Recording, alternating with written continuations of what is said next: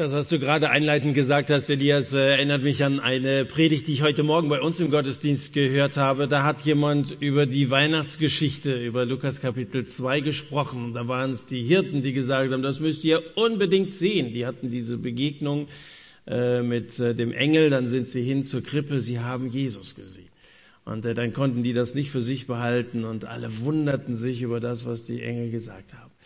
Äh, das, das wünschen wir uns dass wir aus dieser direkten Begegnung mit Jesus äh, Leute bestürmen und dieses Neue, dieses gute, gute Botschaft, das ist Evangelium von Jesus, äh, dass die Leute es uns auch abnehmen. Also wir hatten einige Real Talk Abende, es waren mehr Leute hier und es haben einige zum ersten Mal von Jesus gehört, auch wahrscheinlich letzte Woche klare Worte gehört von Elias, als wir auf dem Wilhelmsplatz waren. Äh, und, aber das vermissen wir manchmal, dass das äh, äh, bei viel willkommen ist. Also wenn du dein Umfeld schocken willst, dann musst du nur, von Jesus reden. Das, eigentlich ist das ein Tabubruch. Ja? Man kann, das ja eine Multi- äh, optionale Gesellschaft, in der wir leben. Da kannst du über alles reden, über fast alles reden, aber der christliche Glaube, das, das ist so eine Sache. Dabei müsste Europa, müsste ja eigentlich vom Evangelium längst durchdrungen sein. Also wie lange ist diese Botschaft seit Paulus äh, nach Europa gekommen und schon unterwegs und wird von einer Generation zur nächsten weitergesagt. Im Grunde genommen müssten wir unseren Freunden nur noch ein paar Fragen beantworten, müssten sie zu Jesus führen, noch ein bisschen versorgen, Nacharbeit machen oder so und äh, morgen wäre Indien dran. Da könnte man sagen, also Europa ist doch erreicht vom Evangelium. Aber es ist in Europa noch nie wirklich leicht gewesen und es fällt nicht jedem von uns so leicht, wie das bei Paulus damals war, der nämlich von Null auf Gott in 90 Sekunden kam. Und das wollen wir heute Abend lesen in der Apostelgeschichte äh, Kapitel 18. Entschuldigung, 17 sind wir noch, Apostelgeschichte 17. Und äh, ich lese euch äh, den Text vor. Hier vorne sind noch Bibeln. Kommt gerne nach vorne, lest mit, schlagt auf. Apostelgeschichte 17 ähm, von Vers äh, 22 an. Da heißt es, Paulus stand mitten auf dem Areopag und sprach, Männer von Athen, das Zentrum von Europa, Männer von Athen, ich sehe, dass ihr in jeder Beziehung den Göttern sehr ergeben seid, denn als ich umherging und eure Heiligtümer betrachtete, da fand ich auch einen Altar, an dem eine Aufschrift war, einem unbekannten Gott. Was ihr nun, ohne es zu kennen, verehrt, das verkündige ich euch. Der Gott, der die Welt gemacht hat und alles, was darin ist, er, der Herr des Himmels und der Erde, wohnt nicht in Tempeln, die mit Händen gemacht sind. Auch nicht wird er von Menschenhänden bedient, als wäre er noch, äh, als wenn er noch etwas nötig hätte, da er selbst allen Leben und Odem und alles gibt. Und er hat aus einem jede Nation der Menschen gemacht, dass sie auf dem ganzen Erdboden wohnen, wobei er festgesetzte Zeiten und die Grenzen ihrer Wohnung bestimmt hat, dass sie Gott suchen, ob sie ihn vielleicht tastend fühlen und finden möchten, obwohl er ja nicht fern ist von jedem von uns.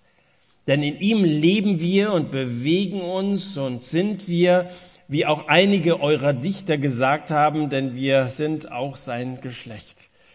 Da wir nun Gottes Geschlecht sind, sollen wir nicht meinen, dass das Göttliche dem Gold und Silber oder Stein, einem Gebilde der Kunst oder der Erfindung des Menschen gleich sei.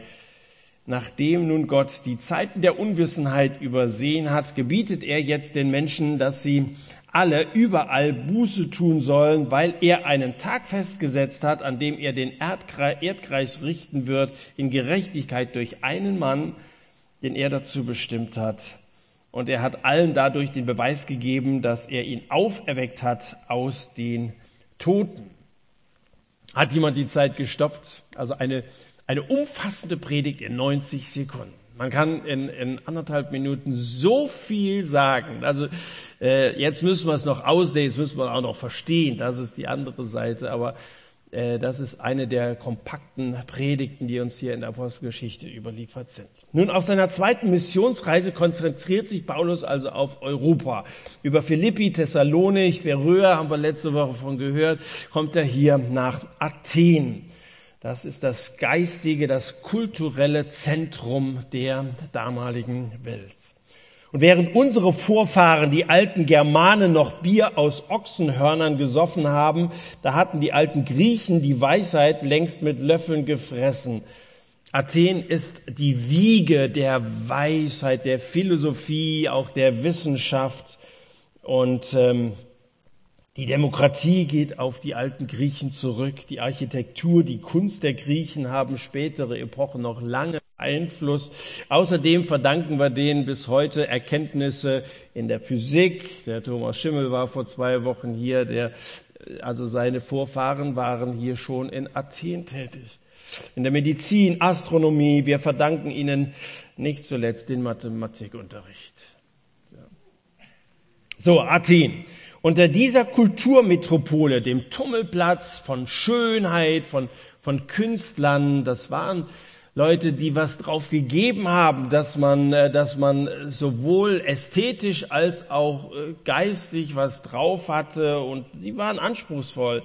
Dichter, Denker, denen will also Paulus seine Botschaft bringen. Das tut er nicht, indem dass er öffentliche 90 Minuten Gottesdienste durchführt, so wie wir das hier machen. Äh, äh auf seiner zweiten Missionsreise äh, da äh, konzentriert er sich erstmal äh, auf, auf Europa. Entschuldigung, jetzt bin ich hier gerade mit meinen Zetteln völlig durcheinander. So. Habe ich euch schon gesagt, gell? also, das tut er nicht, dass er da diese 90 Minuten Gottesdienste abhält wie wir. Er wartet erstmal, so beginnt der Abschnitt in Vers 16, dass seine Freunde Silas und äh, Timotheus nachkommen, auch nach Athen kommen. Äh, denn der ist sich dessen bewusst, dass eine Sache immer aus dem Mund von zwei oder drei Zeugen bestätigt werden soll. Also einer kann äh, immer große Reden halten, aber es ist immer besser, wenn andere das bestätigen. Es ist gut, wenn Moderator und Prediger eine Sprache sprechen und äh, wenn, wenn Zeugnisse gegeben werden im Gottesdienst, wo Leute aufstehen und sagen, bei mir funktioniert das, was da äh, gepredigt worden ist. So, und äh, Paulus nutzt also diese Zeit, äh, um erstmal so ein paar Eindrücke von Athen aufzusaugen. Er redet mit den Leuten vor Ort, Vers 17 sehen wir das, und er macht eine Ortsbegehung, Vers 16 lesen wir das. Das mache ich auch, wenn ich irgendwo hin zu einer Evangelisation fahre. Das tue ich im Schnitt einmal im Monat, irgendwo für eine Woche die Botschaft von Jesus zu predigen. Und dann, da mache ich mir auch immer erstmal ein Bild von der, der Stadt, wo ich da hinkomme. Wolfsburg zum Beispiel, hat man mir gesagt, dass das äh, im Dritten Reich die Stadt ohne Kirche sein sollte. Die ist da also äh, VW, das war damals schon, äh, dass, äh, dass da ganz viele Werksangehörige äh, diese Stadt sozusagen aus dem Boden gestampft haben, aber es sollte eine ohne Kirche. Das merkt man bis heute. Die Kirche spielt da in dieser Stadt keine besondere Rolle. Dann habe ich mich da so ein bisschen auch mit der der ganzen Abgas, mit dem Skandal auseinandergesetzt. Da kannst du gute Parallelen auch, also da versucht man Zahlen zu vertuschen, wie viele Menschen das ja auch machen, dass man, dass man äh, das, was so von uns ausgeht, besser darstellt, als es in Wirklichkeit ist. Und das Wappen von Wolfsburg und so weiter, kannst du viel. Das ist gut, dass man so äh, in die Situation einer bestimmten Stadt hineinredet und so macht sich Paulus hier auch erst einmal ein Bild von Athen. Mit wem habe ich es hier eigentlich zu tun? Er spaziert durchs Zentrum der Stadt, während andere ausländische Besucher beim Anblick der Bauwerke, Bauklötze staunen, welch eine gigantische Stadt, denkt Paulus erregt, Vers 16, welch eine abgöttische Stadt. Jetzt gibt sich Athen alles andere als äh, gottlos. Andere Großstädte sind sehr wohl gottlos. Ganz im Gegenteil, Athen zeigt sich eigentlich gottvoll. An jeder Ecke ein, ein Götterstandbild. In Metall gegossene, kraftstrotzende Jünglinge, in Stein gemeißelte, lächelte Schönheitsgöttinnen und so. An jeder Ecke äh, drängen sich einem diese äh, athletischen Figuren auf. Geschwungene Waden und fein polierte Hintern aus weißem Marmor. Also und das macht Paulus ein bisschen nervös. Nicht, weil die alle oben und unten ohne sind, das ist Kunst, dagegen darf man ja nichts sagen, äh, sondern Paulus regt sich darüber auf, wie gebildete Menschen an gebildete Götter glauben können. Also aus Händen gemachte, aus Material gefertigte, geformte äh, Standbilder äh, glauben können, dass das ihre Götter seien. Und daher wurde sein Geist in ihm erregt, so steht es da in Vers 16, daher schwillt Paulus die Zornesader. Da wimmelt es von Intelligenzbestien in Athen, dieser Stadt des Wissens, der Bildung, aber das Wichtigste, das wissen sie nicht. Die kennen nicht den lebendigen Gott. Die haben ihr Bild von Gott, nee, nicht nur eins, sondern eine ganze Reihe von Bildern und die Summe, das soll es dann irgendwie sein. Aber sie haben nicht eine Beziehung zu dem, den Paulus ganz persönlich als seinen Schöpfer, aber auch Erretter kennengelernt hat. Die beten kalten Marmor an, beten Materie, tote Materie an, ohne zu wissen, dass Jesus von den Toten auferweckt worden ist, nicht tot ist, dass Jesus lebt. Nun, den Höhepunkt seiner Sightseeing-Tour bildet ein außergewöhnlicher Altar, ein Podest. Und dieses Podest ist absolut oben ohne. Äh, das heißt, da steht niemand drauf.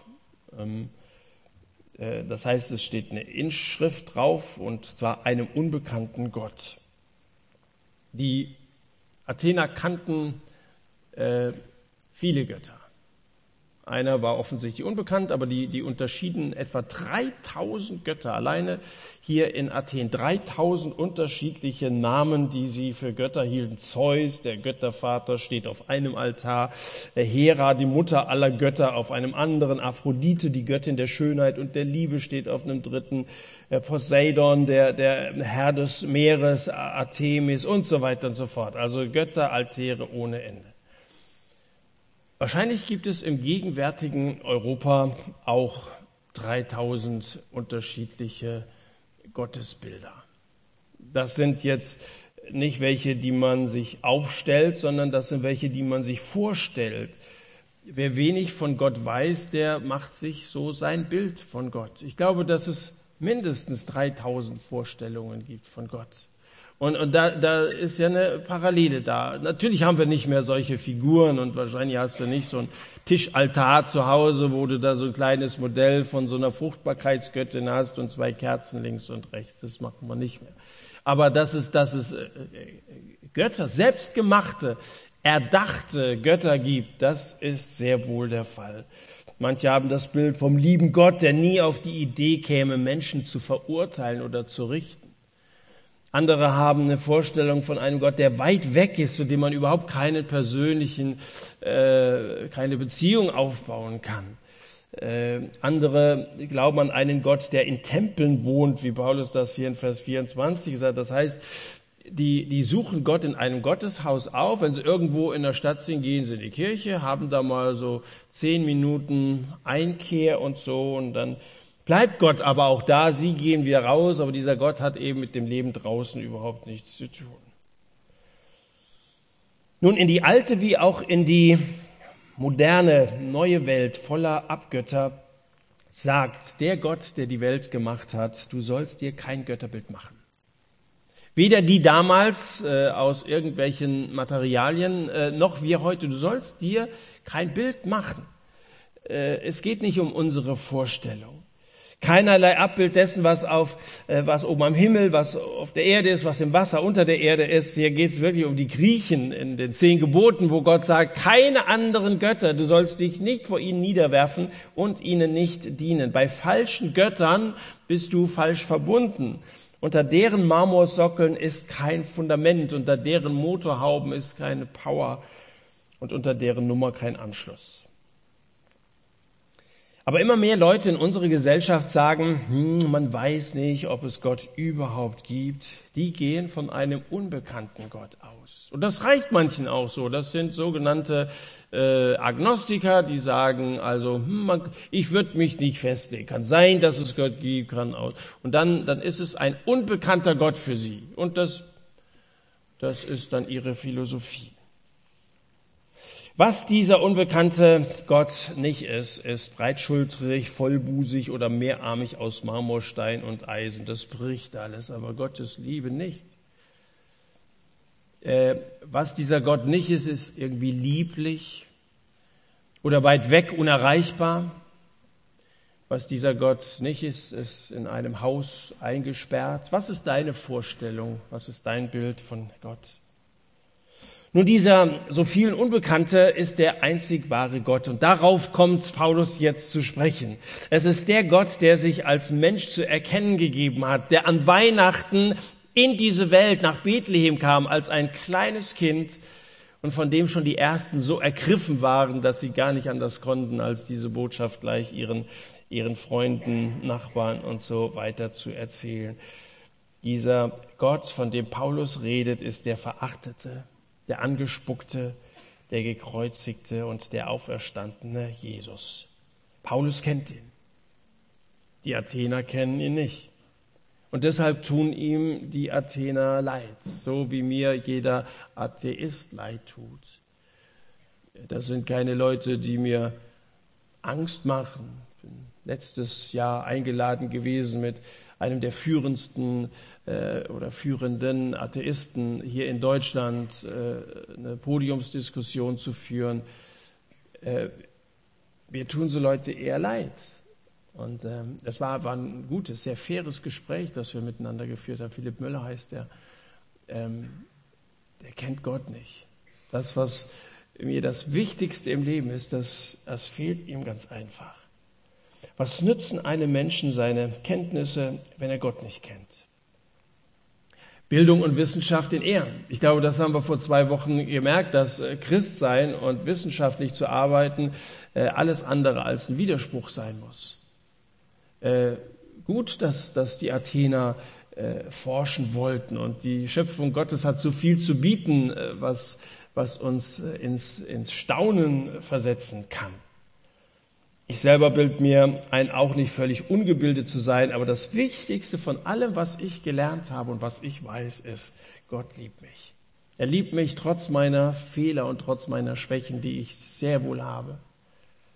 Dieser Gott führt mich durch alle meine Probleme meines Lebens. Das Entscheidende in meinem Leben ist nicht, dass ich ein paar Semester studiert habe. Das Entscheidende in meinem Leben ist, dass Jesus mir meine Sünden vergeben hat, dass ich ein Kind Gottes geworden bin. So viele ihn, Jesus, aufnahmen, denen gab Gott das Recht, ein Kind Gottes zu sein, denen, die an seinen Namen glauben. Das ist für mich das Größte und das Wichtigste in meinem Leben.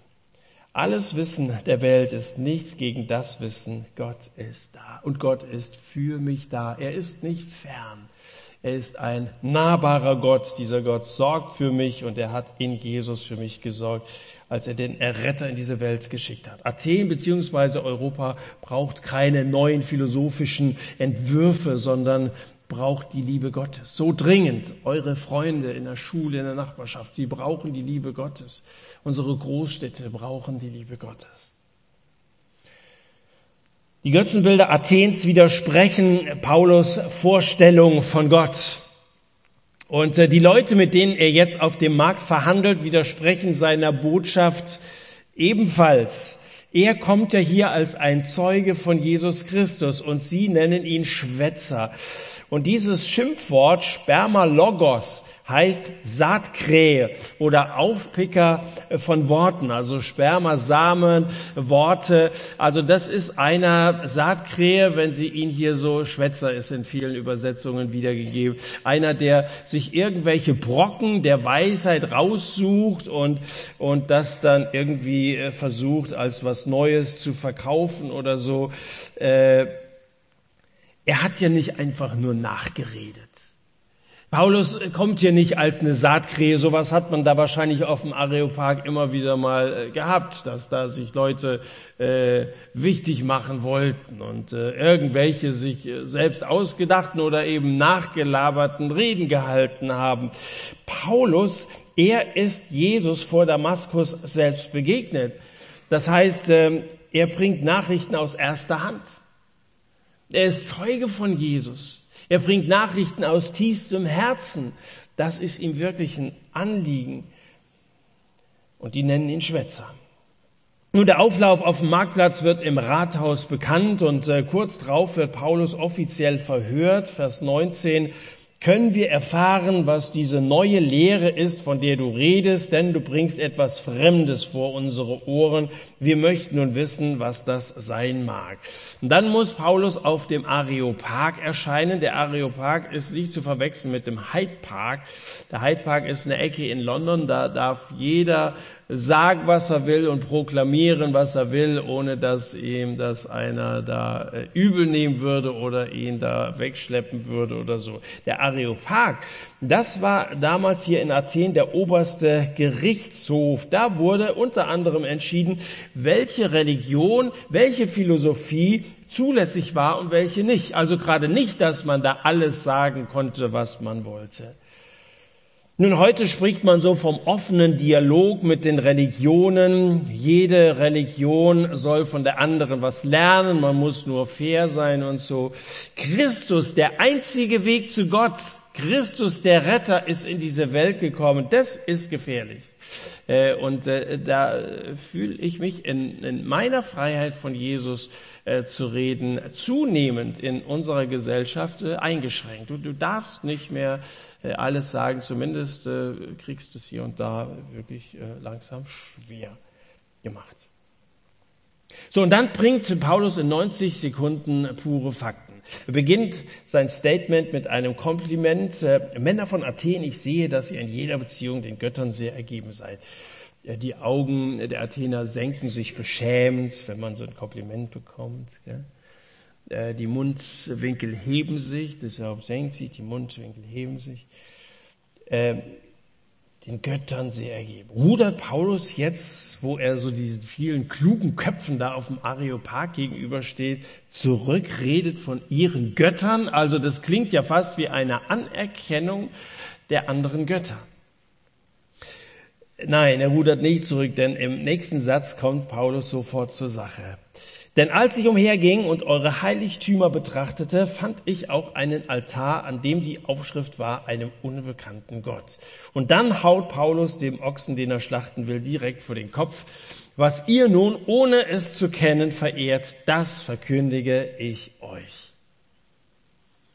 Hatte er wirklich gerade gesagt, das, was ihr nicht kennt, nun, das hören diese gebildeten oder eingebildeten, wie ihr wollt, Athener, nun wirklich nicht sehr gerne. Denn äh, da kommt ein dahergelaufener Straßenprediger und unterstellt denen, die die Weisheit gefressen hatten, also diesen Philosophen, diesen klugen Leuten, Unkenntnis. Ja, das hatte noch keiner gewagt. Aber den Philosophen wagt Paulus tatsächlich zu sagen, ihr habt viel studiert und diskutiert, aber ihr kennt Gott nicht. Und dem Kultpersonal sagt er, ihr bringt den Göttern massenweise Opfer, aber ihr kennt Gott nicht. Und den Architekten sagt er, ihr habt herrliche Tempel errichtet hier, aber ihr kennt Gott nicht. Ihr habt ja keine Ahnung. Und euch, die ihr hier heute Abend zum Satt gekommen seid, sage ich das auch ihr habt ja keine Ahnung. Extra eine etwas längere Pause lassen, damit irgendwie der Kroll auch ein bisschen steigt, eure Aufmerksamkeit da ist. Ihr habt ja keine Ahnung, wie wichtig ihr, die ihr Jesus kennt, in dieser Zeit und Gesellschaft heute seid, als Zeugen von Jesus. Ihr habt ja keine Ahnung wie wichtig solche mutigen Leute wie Paulus sind, die sagen, ich kann euch von dem Auferstandenen erzählen, der den Tod überwunden hat, der lebt, der ansprechbar ist, der Retter ist, der in meinem Leben wirkt und äh, der Ziel meines Lebens ist, auf den ich hinlebe. Ähm, wir wollen nicht arrogant sein und so von oben herab sagen, ihr habt keine Ahnung. Aber ich glaube, dass wir als Christen vielfach keine Ahnung haben, wie wie ergreifend diese Botschaft ist, wenn wir doch ein wenig mehr Mut hätten, äh, dieses für viele Neue in die Welt rauszurufen. Jetzt zur Weihnachtszeit, Weihnachten ist nun mal der Anlass, dass wir Jesus feiern und da ist es ein guter Grund davon zu sprechen mit deinen Freunden, die Jesus eben nicht persönlich kennen. Nun, die haben ihre Kinnlade kaum wieder hochgeklappt. Da haut Paulus vier wesentliche Aussagen über Gott raus. Erstens, er nennt Gott den Schöpfer der Welt, Herr von Himmel und Erde, Vers 24 folgende. Da sagt in Vers 26, und er hat aus jedem oder aus einem jede Nation der Menschen gemacht, dass sie auf dem ganzen Erdboden wohnen. Jetzt kriegen die Athener Blutdruck. Äh, die selber halten sich nämlich so für die Edelrasse, für das Herrenvolk. Alles, was nicht Grieche ist, nennen die abfällig Barbaren. Es gab einen Unterschied zwischen den Griechen und den Barbaren. Paulus kommt hier als ein Barbar. Der ist kein Grieche, kein Hellenist und somit ist der sowieso schon von vornherein unten durch und Juden sowieso. Das ist ja eine Einstellung wie die von Leuten, die immer nur Deutsch, Deutsch und äh, Ausländer raus und dann auch noch Judenhass aufbringen und so. Äh, da merkt man wieder, das ist ein alter Text, aber der hat eine Menge mit heute zu tun. Da kommt dieser Jude und behauptet, alle Menschen seien aus einem Teig, die hätten alle das gleiche Blut, wir alle wären Brüder. Nochmal, also er hat aus einem jede Nation der Menschen gemacht, dass sie auf dem Erdboden wohnten. Ganz egal, wer es ist und welche Hautfarbe einer hat, alle kommen aus der Hand Gottes hervor.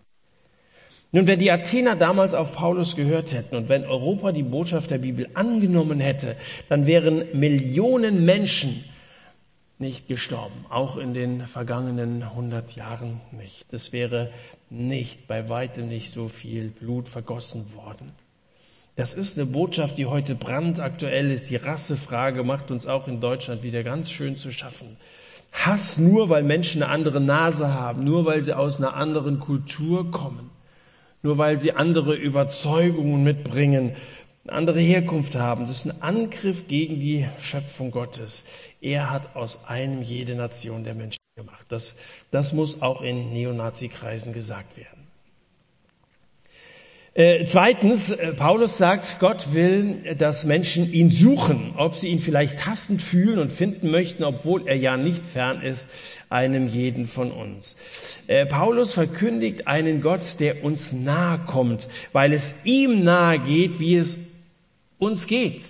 Also Gott kann es einfach nicht ansehen, wie Menschen ohne ihn verloren gehen und mit ihrem Leben nicht zurechtkommen. Und deswegen schickt er Jesus in diese Welt. Gott kommt uns ganz nah. Er wird einer von uns. Er begibt sich mit Menschen auf Augenhöhe.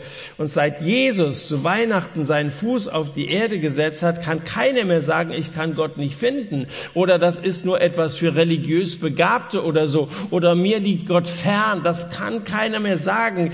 Gott spielt ja nicht Verstecken mit uns. Der lässt uns ja nicht im Unklaren, ob es ihn gibt und wie man ihn finden kann. Gott lässt lässt sich finden, und zwar von jedem. Vers 27, er ist nicht fern von jedem von uns. Jeder hat die gleiche Voraussetzung. Nicht so, dass äh, der eine Mensch äh, Gott egal wäre und äh, er sich um bestimmte Leute besonders kümmert. Den einen ist er ganz nah und den anderen nicht. Gott ist dir genauso nah wie mir. Und wenn du nichts mit dieser ganzen Botschaft von Gott anfangen kannst, dann liegt das nicht daran, dass Gott dir fern ist, sondern dass du dich von Gott entfernt hast. Das ist ein Unterschied. Gott ist jedem von uns nah. Das sagt dieser Text sehr deutlich. Aber dass wir uns von Gott entfernen können, wir ihm eine kalte Schulter zeigen können, das äh, ist natürlich die andere Seite der Medaille und deswegen dann die Aufforderung, dann komm halt zurück aus deiner Gottesferne. Äh, da wird Gott dich ja nicht mit Gewalt äh, zu sich ziehen, sondern bei Gott sind immer nur Freiwillige.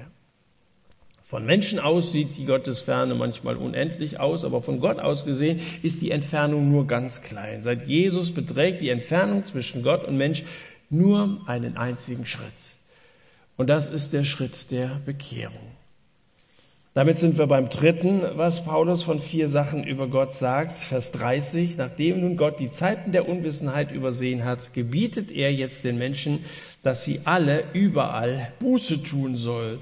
Umkehren sollen heißt das. Wo so etwas gepredigt wird, Bekehrung, Buße, Umkehr, da regt sich Widerstand. Da denken sich die Zuhörer, dazu hat er kein Recht und so. Aber es ist ja nicht der Prediger, der Buße, der, der Umkehr äh, fordert, sondern Gott. Gebietet er, heißt es ja hier in diesem Vers 30 ganz deutlich. Also Gott. Und je mächtiger der Gebieter ist, er gebietet. Und Gott hat das Recht zu gebieten. Er ist der Herrscher, ist er, er steht an der, an der Spitze äh, von, von, von jeder Hierarchie, da steht Gott. Äh, und er ist Gebieter. Er gebietet. Und je, je mächtiger dieser Gebieter, desto strafbarer ist es natürlich, seine Befehle zu ignorieren. Das macht man nicht ohne Folgen. Denk nicht, die Forderung zur Buße meint nur besonders schlechte Menschen. Gott gebietet den Menschen, dass sie alle, alle, überall Buße tun sollen. Ohne Zweifel sind unter den Zuhörern von Athen anständige Leute, eine ganze Menge sogar. Im Text werden stoische Philosophen erwähnt, die sind bekannt für ihre Tugenden, äh, Tapferkeit zum Beispiel, Gerechtigkeit, das war für sie ein, ein ganz hoher Wert, Besonnenheit und so. Und auch die Mitglieder des obersten athenischen Gerichtshofs, also dieses Areopags, sogenannte Areopagiten, also in Vers 34 wird ja einer namentlich auch erwähnt, das sind keine schlechten Menschen, das ist eine Behörde, die wegen ihrer Gerechtigkeit sehr hohes Ansehen im ganzen Land genossen hat. Paulus machte aber keinen Unterschied zwischen denen, diesen anständigen Leuten und irgendwelchen anderen Zuhörern. Er ruft alle ohne Unterschied zur Buße. Ohne Umkehr kein Überlegen. Ohne Umdenken kein Überleben. Äh, das steht auf jeder Seite der Nachrichtenportale. Das meint die Autoindustrie, das meint die CDU, da wird gerade alles umgebaut, der erste FC Bayern, mal sehen, wie es da, da vorstellen, so alle, alle sind dabei umzudenken, sich neu aufzustellen und so weiter, ohne Umdenken äh, kein Überleben. Ohne Bekehrung kein ewiges Leben. Das steht alle paar Seiten in der Bibel. Und hier sogar im Imperativ. Bekehrt euch. Gott gebietet es. Und wie gefährlich es ist, äh, dem Ruf zur Buße nicht zu folgen, das macht der vierte Hinweis klar, äh, der auf das kommende Gericht. Das ist das letzte schließlich, Vers 31. Paulus sagt, dass, dass Gott Richter ist weil er einen Tag festgesetzt hat, an dem er den Erdkreis richten wird in Gerechtigkeit durch einen Mann, den er dazu bestimmt hat. Jeder muss sich mal vor Gott verantworten. Ähm, das geht hier in dieser Welt nicht immer so weiter, wie es bisher gelaufen ist. wenn du sagst, es läuft doch alles ganz gut, mir geht, warum soll ich irgendetwas ändern in meiner Einstellung oder so?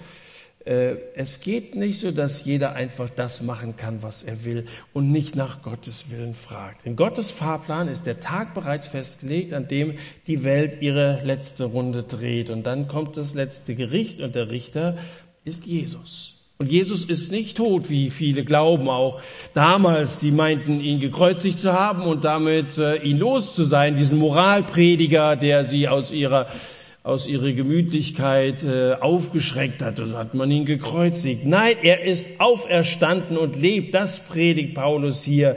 Und er wird uns alle vom Tod auferwecken und im jüngsten Gericht entscheiden, wo wir hinkommen. Die einen zum ewigen Leben auferwecken und äh, die anderen zur ewigen Verdammnis. Das ist Teil der Botschaft des Neuen Testamentes. Und von Paulus heißt es hier, er ging aus ihrer Mitte fort Vers 33, er kann das Gericht als freier Mann verlassen. Und äh, das gilt sinnbildlich für alle, die an Jesus glauben.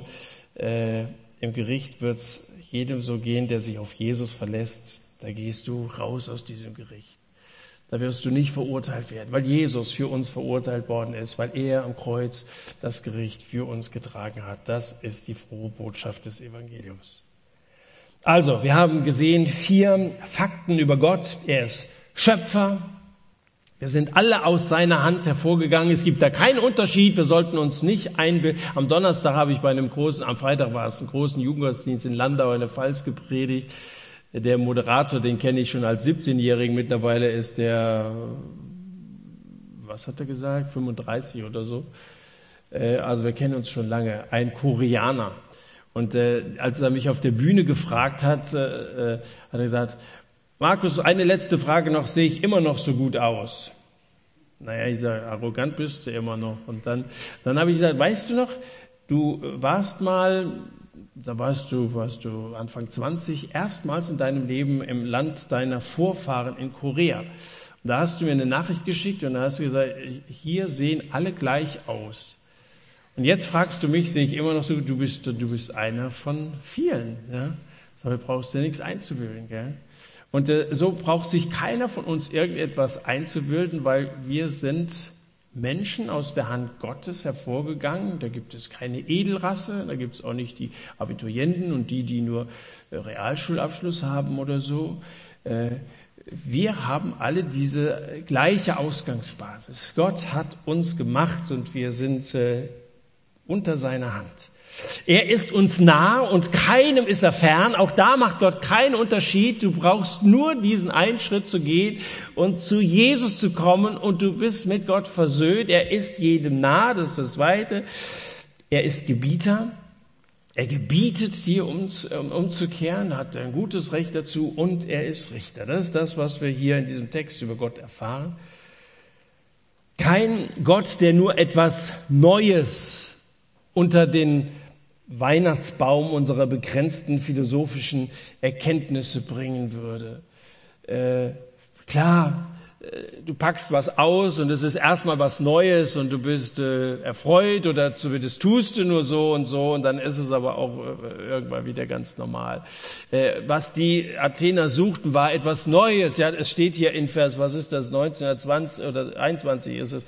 Such, die ganze Zeit haben sie nur damit zugebracht, etwas Neues zu sagen und zu hören. Aber das, was Paulus bringt, das ist eben nicht nur etwas Neues, was in unsere begrenzte äh, Hirnmasse hineinpassen würde. Wenn, wenn Gott nicht mehr ist als das, was wir, wo wir uns ein Bild von Gott machen, dann wie kann denn der Ozean in eine Tasse passen?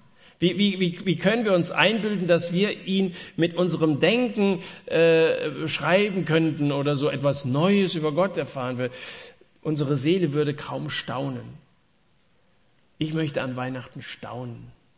Das tue ich nicht über einen neuen Schlafanzug, den ich geschenkt bekomme oder was ich sonst da unter diesem Baum alles vorfinden werde, sondern ich möchte staunen darüber, dass Gott Mensch geworden ist, dass der Retter gekommen ist, dass er da ist und für jeden ansprechbar ist und dass er mich, dass er mich mit Gott versöhnt.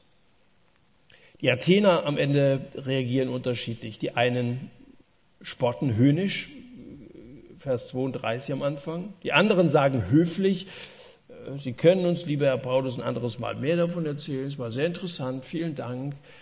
Ähm, und äh, das ist auch Vers 32. Und einige bekehren sich, Vers 34. Und ich glaube, diese drei Gruppen gibt es immer, wenn, wenn einer seine Zeitgenossen mit Jesus schockiert. Auch hier. Einige von euch lehnen diese Botschaft ab. Sagen, na, kann man sich mal anhören. Aber vielen Dank. Ähm, mein Ding ist das nicht. Für Diskussionen bist du zu haben, aber für Buße, Bekehrung, neues Leben mit Jesus eben nicht. Andere zeigen Interesse, aber sie wollen sich noch nicht so richtig entscheiden. Anderes Mal vielleicht. Markus, vielleicht können wir nächste Woche nochmal drüber sprechen. Aber wird es das andere Mal wirklich geben? Und willst du das wirklich? Ähm, und dann gibt es einige, die schließen sich hier äh, Paulus an. Entkommen sind bildlich ebenfalls dem Gericht äh, und sie glauben an Jesus, halten sich an Jesus. Äh, Dionysius und Damaris sind hier namentlich erwähnt. Zu welcher Gruppe gehörst du? Zu denen, die sagen, nein, danke? Zu denen, die sagen, ganz interessant, es ist was Neues, aber das ist es eben noch nicht. Oder von denen, die staunen, Jesus, Erretter der Welt, das gilt mir und äh, ich kann ein neuer Mensch werden. Gehörst du zu denen, die sich bekehren? Ich stehe gerne zur Verfügung heute Abend, wenn der offizielle Teil hier vorbei ist. Kommt nach vorne. Wenn du das Bedürfnis hast, zu beten, zu sagen, ich möchte mein Leben Jesus, Jesus anvertrauen. Ich äh, glaube an Jesus und ich möchte ein neuer Mensch werden. Wenn Gott gebietet, bekehrt euch, da will ich das heute tun. Wenn Gott sagt, äh, tut Buße und, und lasst das, was bisher gewesen ist und, und fangt ein neues Leben an. Ich will neu anfangen. Die Weihnachtszeit, glaube ich, ist eine sehr geeignete Zeit, äh, diesen Jesus in sein Leben hineinzunehmen. So wie er damals in diese Welt hineinkam, kann er in, in dein Leben hineinkommen. Es wurde damals hell, obwohl es Nacht ist. Es wird in deinem Leben hell werden. Ich wünsche dir das sehr. Gott segne dich. Amen.